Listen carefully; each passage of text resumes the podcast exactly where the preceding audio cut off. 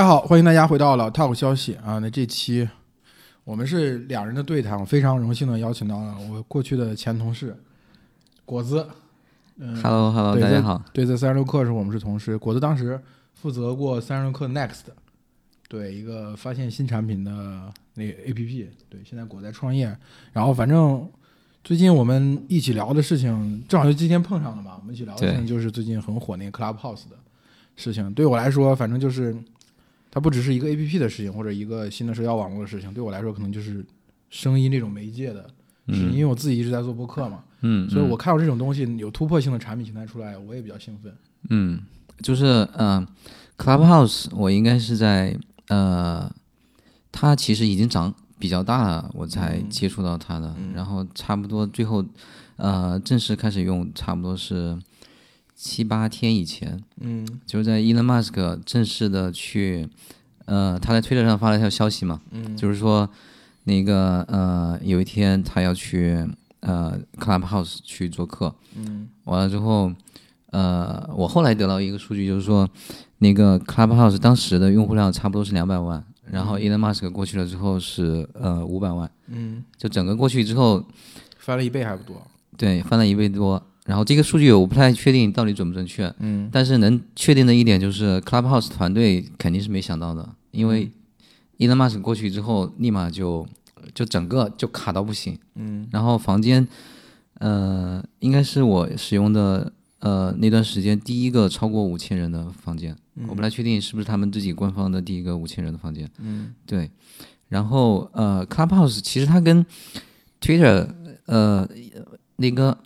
马扎应该是想一下前两天，嗯然后也去 Clubhouse 做客，嗯然后呃，主持人一上来就问他说：“Mark，这个呃，你现在使用这个 Clubhouse 的感觉和体验，是不是跟你第一次使用 Twitter 会不会让你想起第一次使用 Twitter 的这种感受？你知道吗？”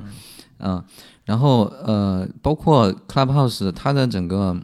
发展的路径跟 Twitter 和那个 Ins 特别像，也是一个规则非常简单，嗯然后同时网络效应巨强，然后在短时间之内迅速扩大，并且同时也是，呃，在硅谷的那一群高精尖的人群里头去往下扩散的这么一个产品。嗯，对对，就是能让你回想起社交网络那部电影，对对吧？就那个社交网络群星闪耀时，对吧？从 Facebook 开始到后面，Twitter，然后包括 Tumblr，对对吧？对很多，我觉得我记得感觉那个十年的，就是二十一世纪的头个十年，就是对社交网络时代。对对对，是的。然后，呃呃，反正我是没有想到，现在在这个时代，因为第一呢，流量越来越贵；第二就是巨头越来越大，嗯很难，就包括我跟我自己朋友聊的时候，就会发现，就是嗯，这种产品我们已经很久很久没看到类似这样的产品了。嗯甚至大家，尤其国内在做呃类似创业，尤其是社交这个品类，你要去创业的话，其实大家都是没有信心的，或者是说之前老罗他们也搞过一阵，只是就是当下的环境就是呃大家都很讨厌微信，嗯有一部分人很讨厌微信，因为微信现在占了太多时间，关系链巨复杂，嗯然后什么各种角色、房产中介，包括你家里的保洁阿姨，可能也都在你的微信列表里面。然后呃，变得越来越重，然后呃，大家会很讨厌微信，但是它的不可替代性太强了。太强了。对，大家会看到这一波机会，但是具体是做什么没有方向。嗯，那我我我记得刚才跟你聊的时候，你说头条内部有四支团队在跑这个 Clubhouse 这个方向。对，这个是这个是我在网上看到一个截图，我嗯不太确定到底是不是这个呃信息到底是不是准确的，嗯但是截图上确实有说，头条有四个团队在做这个事儿，然后春节之后会上线。对，其实我做播客最近半年，其实是明显能感受到，百度开始做，嗯，然后那个小宇宙被呃 QQ 音乐拉了一个，给他们了一个 tab，在对在 QQ 音乐里面，然后就是你是我去年就是疫情前的那个十二月，嗯，二零一九年的十二月，嗯就王兴说的是、是过去十年嗯嗯最坏的一年，未来十对年最好的一年。对那个时候做的时候，你就感觉这是一个纯粹的乌托邦式的小圈子，对但是到了下半年，你就明显感觉到很热闹了，就是你对你开始有些人开始对播客感兴趣，投资人对播客感兴趣会问你，然后你身边的人，当你跟他说播客的时候，他第一第一反应不是直播了，嗯嗯嗯，是他可能在上半年疫情疫情前，跟他跟一个人讲，我他问老魏你最近在干嘛？嗯，我说在做播客，他说直播吗？嗯，嗯，基本上第一反应就直播吗？嗯，然后然后到下半年，我觉得基本上都没有人会再这么问我这个问题了。嗯明白，对我觉得刚刚不是那个 po 那个 JustPod JustPod 的就是他们那个嗯杨一他们做那个嗯嗯，播客的聚合媒体嘛，嗯他们说说是今年流量还好像涨了八点几倍吧，播客嗯的流量涨了八点几倍，所以我对这个事情的兴趣其实倒跟你不太一样，我不是那嗯种作为一个产品。嗯嗯，啊，嗯发现一个兴奋的产品，嗯嗯呃，我是觉得声音这种媒介的复兴对我来说嗯嗯会比较兴奋，因为我就当然我也不是说就是声音这个媒介未来会酝酝酿多大一个结果，我昨天还跟一个投资人聊，嗯他嗯他是那嗯种比较兴奋的，嗯嗯嗯就是他说，嗯，觉得这个机会很大，然嗯后是就是视频的时长已经基本上拉到顶了，对就不可能再长了。对，然后呃，社交网络上基本上微信你的时间也拉到顶了，对也不可能再长了。对，那唯一可能再长的就是声音，嗯声音可能是嗯个嗯陪伴型的，它可能、嗯它的空间可能是多样的，对车里面、啊房间里面对随身带着，对，所以他觉得是呃声音的时间呃使用时长拉长一个数量级是没有任何问题的。嗯嗯，然后，所以基于这个判断，他讲了很多的东西，我我听了也很兴奋。但是我是觉得，从媒介的角度来讲，比如你回到麦克卢汉讲对，那本书，然后从从二十年代，就是二十年代可能是一个呃这个所谓的电台的呃对黄金时期，对，但是等到电视这个东西出来的出来之，后，嗯现在的印刷业效率提升上去之后，其实文字和和纸和这个电视就是你就看新闻的主要媒介媒介嘛，就是对两个。嗯对对对那声音就就永远只能做一个陪伴型的，就是一个小型的东西出现。是，所以我觉得，当然我也不是说这个没有投资机会，就是嗯我们早年看，比如看 B 站看弹幕，也是一个很小众的对一种媒介方式，对吧？对但对，是后来它可以，它跟主流的媒介方式结合了之后，可以变得很大。嗯，就比如说嗯声音这个事情，如果跟直播这种主流相对更主流一些的媒介方式，嗯或者图文这种媒介方式怎么去结合？结合之后，它有可能变成一个特别主流的东西。嗯嗯嗯声音这个东西呢，其实我前两天发了个微博，我说他，嗯、做了一年时间的播客，给我来说一个最大的启启示或者启发是什么？就声音这种东西，它跟 Clubhouse 的这最近的崛起是有一定关系的啊。嗯，就是声音这个东西是一个熟人圈的媒介，嗯，就是我得一般来说，我认识我跟你说话就见证，相当于默认我俩是认识的。嗯嗯，就哪怕你在路上跟一个人搭讪，比如你在酒吧里跟一个姑娘搭讪，嗯嗯当你用直接对话这种方式跟他讲话，已经默认双方我对你有一定了解了，嗯，嗯就是你已经进进入到我这个社交关系当中了。嗯所以声音它是一个熟人的媒介。嗯，当它是一个熟人媒介的时候，你本能会觉得我应该在这个声音媒介当中遵从一定的社交礼仪。嗯，这就为什么 Clubhouse 上面有一个最近不是那个两岸三地青年的对什么那个对大乱聊，是的，大家都很惊讶为什么就是政治观点或者什么完全不相同的人在里面还还算和嗯和和气谐气，对对，我是我是觉得这个声音这个媒介起到很重要的作用，就是你当你能直接听到对方声音的时候，你很难直接破口大骂，或者说说的很极端，对，它跟文字是不一样的。对，我觉得跟它跟文字一个大区别就是，呃，文字你感觉不到情绪，嗯声音有语音语调。嗯就是你同样的内容，如果就是这个在工作场景里头其实挺常见的，就是你跟你的同事回“好的，收到了”，他会觉得你很冷。那大家都习惯在后面加一个“哈”，嗯，收到了“哈加个表情”，包，对，收到了“啊”，就类似这嗯样的。但是声音天然，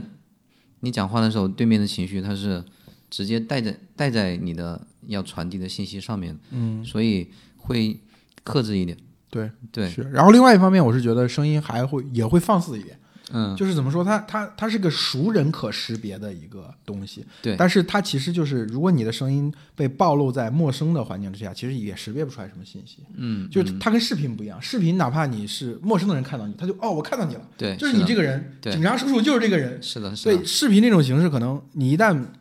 披露出来之后，它有点像是被公众或者被系统完全暴露。对暴露了。所以说，我觉得那个在那种情况下，大家也不敢讲特别，嗯嗯，就是你会发现所有的视频都是世界充满爱的，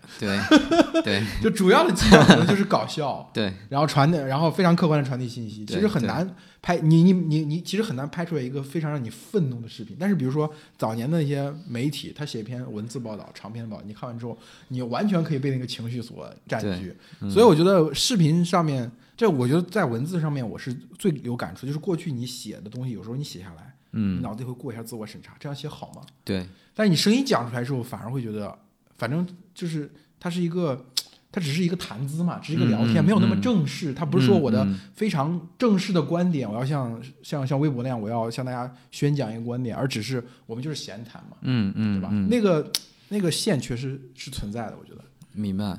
就是呃，其实嗯呃，我应该是在一九年的时候尝试过，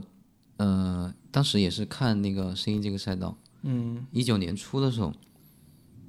然后嗯、呃反正我了解到情况就是，呃，声音这个赛道其实一直都有玩家，嗯你比如说呃，喜马拉雅、嗯荔枝 FM，嗯甚至你看包括得到。嗯就是它的所有的课程都是以音频的形式来给用户去传递的，嗯它不是短视频，它不是长视频，然后它也不是，就是图文是辅助，嗯然后以音频为主。你要如果通勤是开车上下班的话，你上头必须得放个啥，不是音乐，然后可能就会是得到的什么课呀之类的，对，还有什么听书啊？这对对对，听书。然后，所以我觉得声音这个赛道其实它是呃天然存在的，嗯，只是说你如果跟 Clubhouse 相比的话，它有一个切分，就是呃之前大家对声音的理解是我要准备好的内容，嗯然后去给我的受众去分发，嗯然后只是通过声音这个媒介去做分发，然后呃这个还是有一点媒体思路。对，对，就是默认的受众是呃，用户是 care 这个音频传递出来的信息的质量和密度的，嗯是打了这一部分人。但是 Clubhouse 它做了一件什么事儿呢？就是呃，就有一种定位叫把 Clubhouse 就相当于把音频给直播化了。嗯然后这样直播化了之后，会出现一个场景，就是呃，用户其实对于你所接受的内容，因为它是直播的，所以他对于反正现阶段哈，未来我不太清楚，但是现阶段用户对于呃音频的质量和信息的密度，其实要求会比播客要低。对，是的，对吧？然后更多的是一种好奇、新鲜和陪伴，嗯就是处在这么一个阶段。我觉得 Clubhouse，、然后我我大概用了七八天左右，我就会有两个很明显的感受。嗯第一呢，就是如果你我现在才加多少人，反正粉丝不超过一百个人，嗯然后我的列表里头现在差不多五十来个人，嗯如果你一直开着它的推送，你就会一直一直给你推送。刚开始你会觉得啊，东西很大、很全、嗯很开心，但是当你有五十多个人，然后你的 Clubhouse 差不多每隔几分钟给你推进一个房间的时候，你就会开始烦了，对，非常烦躁。这是第一。第二呢，就是呃，我在看我去了解的这些房间的时候，呃，有两个，呃，或者有三层吧，是我自己作为一个用户来讲比较好奇的。第一就是有大 V，嗯比如说 Elon Musk 在里头，嗯这个应该是我目前能了解到的第一个，你可以真实的感受 Elon Musk 在生活里头大概是一个什么状态的产品，嗯对吧？你如果他去上视频的节目，或者接受什么其他国外媒体的采访、国内媒体的采访，他是会有准备的，嗯他的一个状态是盯在那的。嗯但是音频里面他就可以很随意的跟朋友开玩笑，因为呃跟他一起开房间的也是他的好朋友，那就感觉就像呃就大家经常用 Clubhouse 的描述的时候会经常提到一个词，就是隔壁桌在聊天，你去听，就有点像在中关村创业大街，在星星巴克对坐着，然后你旁边听到那个人，哦，我知道你在聊什么，对但是未必是我最感兴趣的话题，但是我可以去听听一下，对，对是的，是的。然后这是一个，因为你没法正常这一类人，你在生活里头是基本上很难接触到的，对吧？然后并且他也在很至少十几分钟在聊同一个主题，对，这是一个。第二个就是呃一些我感兴趣的 topic，比如说两岸三地的，嗯比如说大家怎嗯么看 Clubhouse 的，投资圈怎么看的，产品圈怎么看的，然后呃我也更愿意去听一些专业的人去聊这个事儿。对，我明白，它不是其实就在它有一个转换嘛，就是对你现在看你铆定你注意力的是人嘛，对，就是的，那个人，但是如果他大了之后，其实你也不能说你，比如你关注的人多了，他啪啪啪一直给你推也不行，这个时候其实要转向兴趣标签了，对，对吧？是呃的。如果有这个转兴趣标签的话，我觉得就 OK。嗯其实它是可以把你过滤掉，比如说你现在真正感兴趣是是就是 Clubhouse 音频，嗯博客嗯，嗯但过一段时间你可能可能更关注的，比如说是呃自制综艺节目，嗯，嗯对吧？它它这个标签系统一旦建立起来之后，其实是有助于你去筛选这些东西的。我是觉得它就是它要遵遵循声音本身的规律。就对什么声音本身的规律？就是大家过去听音乐，对，你是怎么分的？你是对根据什么风格？嗯，但是一开始有创作者，就是你听的第一首，就你小的时候，特别小的时候，哦，你我要挑出周杰伦的歌，对，嗯对吧？是一个巨星，是个偶像。对然后渐渐的，你会等到你到你到青年时期，嗯，或者嗯刚参加工作的时候，这个时候你听声音更多的是嗯，我要听一类的音乐，对，对吧？比如说摇滚，是，对，比如比如说国风。对，这个时候，他其实那个兴趣标签，我是我在我在昨天在跟投资人交流的时候，我是觉嗯得他他说未来远景的这个音频这嗯个领域的终极产品是今日头条那样的基于推荐系统算法嗯嗯分发的。嗯我说这个可能终极是这样，但是我觉嗯得嗯中间一个比较好的形态，嗯嗯嗯很长期的一个形态其实是 Spotify 的模式，嗯嗯嗯对吧？就你声音中包含着哪些主题？我比如我们今天我们俩聊天，嗯嗯，可能之中包含创业、包含投资、包含 Clubhouse、包含播客，嗯，嗯嗯对吧？大概有十几个、二十几个标签。对，但是的对于正在比如说这个产品上正正在关注这个音频节目的人来说，他嗯觉得只要有一个一个标签命中我的兴趣点嗯就嗯。 OK。现在是有说法说，那个 Clubhouse 它接下来会推一些，就是会上一些，比如说这个房间聊天的内容，我可以录下来，嗯类似这种功能哈。但我我我不太确定，但是呃，反正就它现在目前的产品形态来看的话，主要的核心的目的或者说它的功能核心还是解决创始人他们自己团队当时的一个定位是要拉近人跟人之间的距离。嗯啊，这个目前我觉得是做得到的，但是我不确定这个呃需求呢能维持多长时间。对对我我你像比如说声音赛道里面最早的，就我们看到的最早嗯的产品，其实应该是 YY，对，是对吧？的，做成的，应该对是最对最 YY，它其实有一个刚性需求，就打游戏的时候大家是的要同步对同步没信错息嘛。其实嗯，Clubhouse 就非正式的消息已经确认，就是声网的用了声网的对接是触的 API 嘛。嗯嗯，是就是声网这个团队，我我做了一点儿研究，因为我之前是有印象，他们是从 YY 出来的。嗯然后我后来我后来去看他们的创始人叫赵斌嘛，哦，果然是 YY 出来，他之前是 YY 的 CTO，而且嗯非常让我惊讶，你知道什么？是他在去 YY 之前，他其实是在美国，嗯在 Webex，嗯，就是袁征，就 Zoom 创始人嗯嗯袁征他们那个团队，那个对团队是华人，相当于是当年华人，嗯就是卖给卖给上市公司，嗯对吧？一个最大的一单，然后他们出来就各自做了自己的这个创业，然嗯后一个是做了视这个视频会会议，然后一个是做了音频，那现在他音频自己出来是做 to B 的事情，反正我觉得还蛮神奇的。就是可能国内做这个事情的很多人是基于一种所谓的社交，对，就是社交这个东西。我觉得他们这些人做这个东西是纯粹把它当做一个工具，工具来做的。对吧，嗯说起来这个这个 YY 当年这个事情，它其实我觉得，呃，比较值得注意的是，当年 YY 跟腾讯打这一仗，这是其实是腾讯少有的没有打下来的一仗。尤其是 YY，其实它的核心业务就是在腾讯的所谓的战略的腹地，因为游戏一直被腾讯认为是自家的后院嘛。因为腾讯最大的现金流一直来源于游戏业务，后来才逐渐广告业务赶上来嘛。在腾讯的这个战略的后花园，然后腾讯手里握的有游戏的 IP，对吧？握的有流量，它自己的流量也比完远远远比这个多玩，就是 YY 当年的这个主战多玩的流量要大。呃，所有的条件都齐备的情况下，最后他没有打赢，对吧？我今天回过头去看，也只能说 YY 的技术确实当当时立得住了，然后导致腾讯没有能够成功超车。这也是其实也是今天为什么声网为什么呃像 Zoom 这样的平台还在巨头的夹击中能够崛起，它其实印证了技术的价值，就是不是说。所有的公司，只要你掌握了足够多的资源，掌握了足够多的品牌流量，什么 whatever 这些东西，你就一定能够把一个你想要拿下来的市场拿下。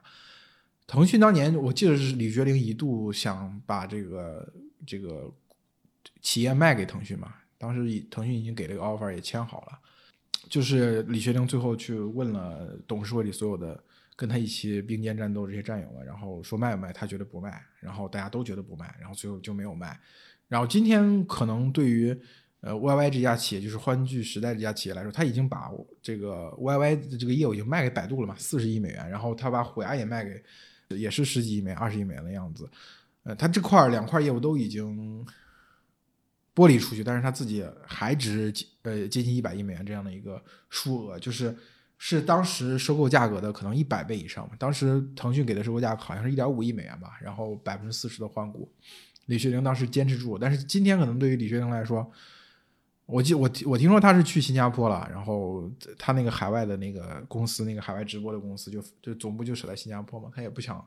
有点这种。这种希望这个乘风浮于海的这样这样一种姿态吧，可能他对国内的互联网创业的环境，或者说过或者说这个做新产品的环境，可能也没有那么信心了。他可能在当年拒绝了腾讯的 offer，在今天他可能就没有那种拒绝腾讯 offer 那种那种心 气了。你对你对那个托马斯写了一篇 Clubhouse 的那个稿子怎么看？他最近写了一篇一篇稿子，相当于有点炮打 Clubhouse。嗯，那篇文章你看了吗？看了。嗯，你感觉是什么？我觉得就是他有一点，嗯、反正我自己觉得有一个，嗯，可能我不太认同的一点就是，嗯、他会拿一个产品的不同，就是后面的阶段去判断现在的阶段。嗯比如说，为什么现在的在 Clubhouse 上玩的这一群人，呃，是现在这个用户画像，嗯是因为人家现在就是很早期，嗯，对，是他 diss 了这群人嘛，他 diss 了对这群人，但是其实大部分的产品早期可能都是这群人。对， 对，然后这是一个原因，然后还有另外一个比较重要的原因就是，你看他们的技术在硅谷都已经这么火了，但是产品现在 hold 不住这么这么大的用户量，嗯然后呃，早期的创业团队他是需要去考虑很多问题的，那他肯定是先解决。对于他们来讲，最重要的问题，那可能就是用户量来了之后，这个是我大概一个判断哈，不不一定对，就是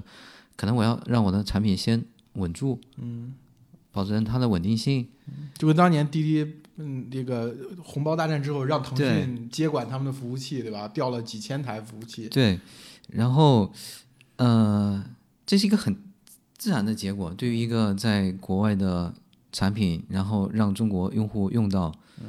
然后需要有美区的账号，那证明他们现在还没有在中国去上架，不是说他们刻意这么做，而是你创业团队在你资源有限的情况下，这是一个自然的结果。嗯，所以它自然的，因为有这么一套筛选机制，它自然的在中国的用户，它自然画像就就是这这样群人。对对，所以呃，如果是我，我反正我读他的文章的时候，我会觉得是他在感觉哈，这是一种推测，不一定对，就是他会觉得说，呃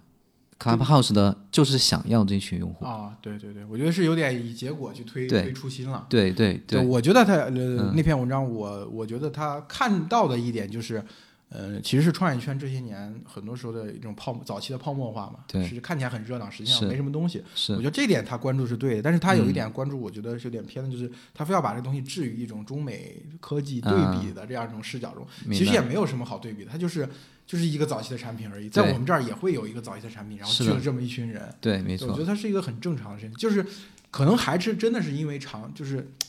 互联网圈长期没有什么热闹了，对突然来了这么热闹，我们已经很习很习惯用那种中美科技竞争、大公司大对巨头竞争。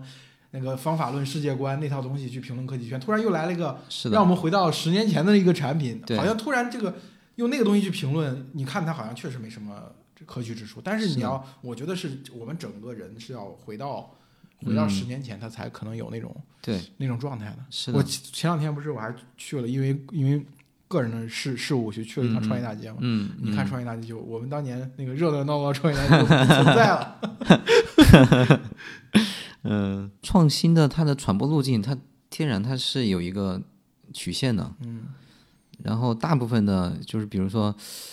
大部分的创新出来的时候，它肯定会有一个 early adopters，就是最早期的嗯这么一群用户。嗯对我觉得，呃，你要问一个公司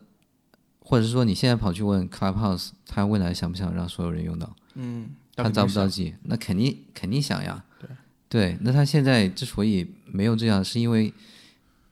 中间是就是你的愿景跟你中间的实践路路径，它是需要有一个节奏的问题的。我觉得要不然咱们用终终局的思维去思考，咱其实刚才已经聊过嗯了，嗯，就是最终极的思维，你觉得一个声音的平台最后是什么样子？这个我要能想到我就去做了。对，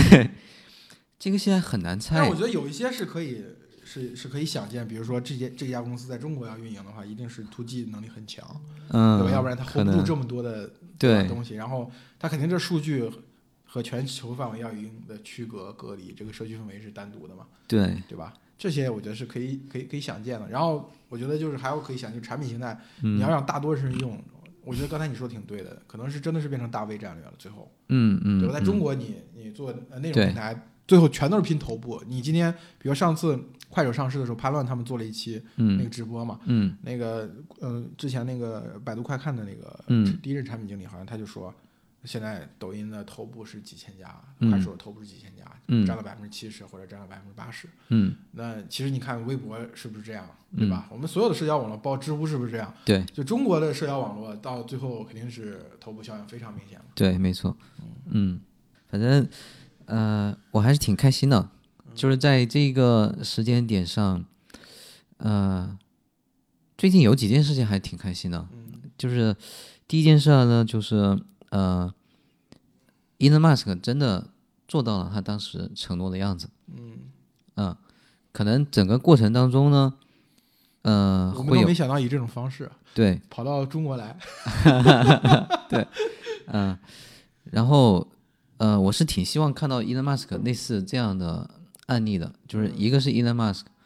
然后呃，你想一下，就是如果你现在跑去你跟投资人讲说，那我同时要做火箭，然后同时要做汽车，嗯两个大行业，嗯，你投资人肯定第一个时间不愿意，对对吧？因为聚焦一点。对，要专注啊，对不对？ 要专注。然后呃，一个人的时间精力有限，你何况他现在做了好几家公司。对对，然后这是第一个，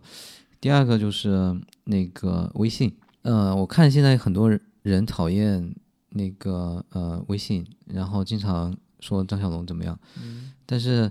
他在上八点零的时候，我还是挺能感觉到这个产品底层上还是有还是会有温度的。嗯，如还果是有当初的坚持的。对，然后你如果是微信这么大一个体量的产品，嗯，然后它还在上新一些，比如说什么炸弹功能啊，嗯然后比如说状态嗯那个功能，你会觉得这是一个一两千万用户的时候可以这么玩一下，因为它是一个个人风格很明显，或者是对说感觉，呃，你想想象一下，就是如果微信八点零，然后你让，呃，让我爷爷用。嗯大概那个场景。如果你要从纯从理性的角度的话，其实是不太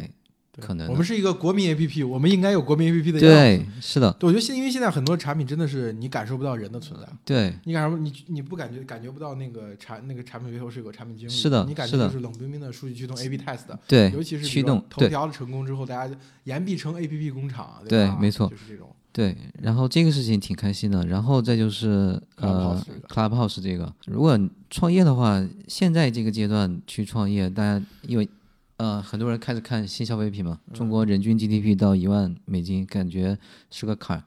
然后呃，中国又是全产业链、工厂之类的都有，那大家开始搞国民品牌，但是呃，有这么一个穿透力强，同时